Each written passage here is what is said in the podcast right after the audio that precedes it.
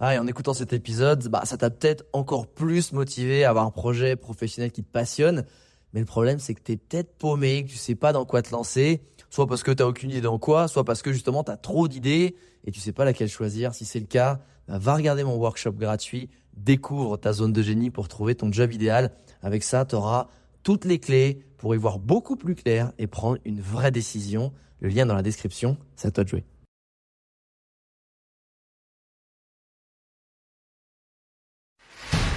Bienvenue sur le podcast des entrepoteurs où je te partage les conseils pratiques et concrets pour faire passer ton business au niveau supérieur ou transformer ta passion en métier dans une ambiance de pote entrepreneur.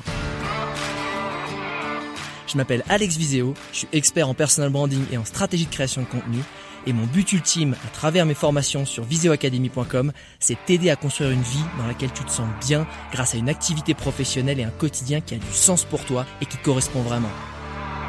Maintenant, place au partage du jour. Tu veux trouver ta zone de génie, en fait, il faut se poser ces questions-là.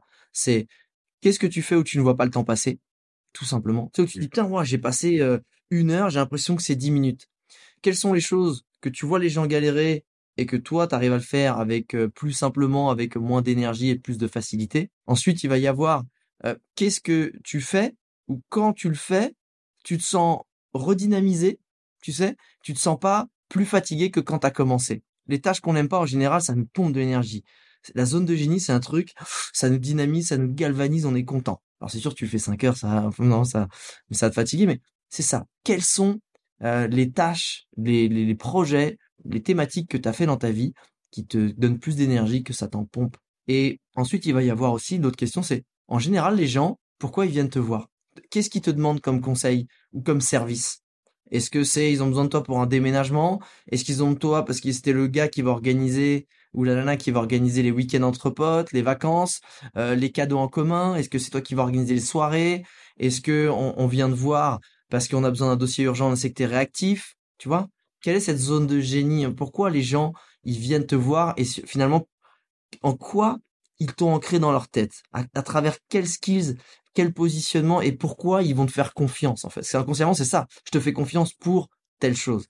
Déjà avec ces, questions-là, si tu les creuses, il y a des choses qui vont ressortir et tu vas pouvoir déjà t'approcher de ta zone de génie, la comprendre. Euh, je dirais qu'il y a trois phases. Tu as la phase de toi, un vrai pure introspection, tu vas te poser les bonnes questions. Ensuite, tu vas avoir la phase de demander aux gens comment t'es perçu. Tu vois, c'est intéressant aussi. Et la troisième phase, c'est de faire des tests de personnalité, qui là vont avoir un, je dirais, t'as un gage scientifique. Et entre ta réflexion, celle des gens, et, une réflexion des, on dirait des données scientifiques, tu vas commencer à avoir des choses qui s'entrecoupent pour être sûr que l'info elle est bonne en vrai.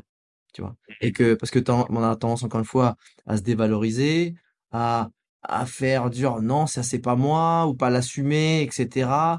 Soit à pas assumer, soit à dévaloriser quelque chose qui est important. Mais s'il y a une info qui revient plusieurs fois sous différentes formes et qui se confirme, là, il y a un moment, tu commences à tenir quelque chose.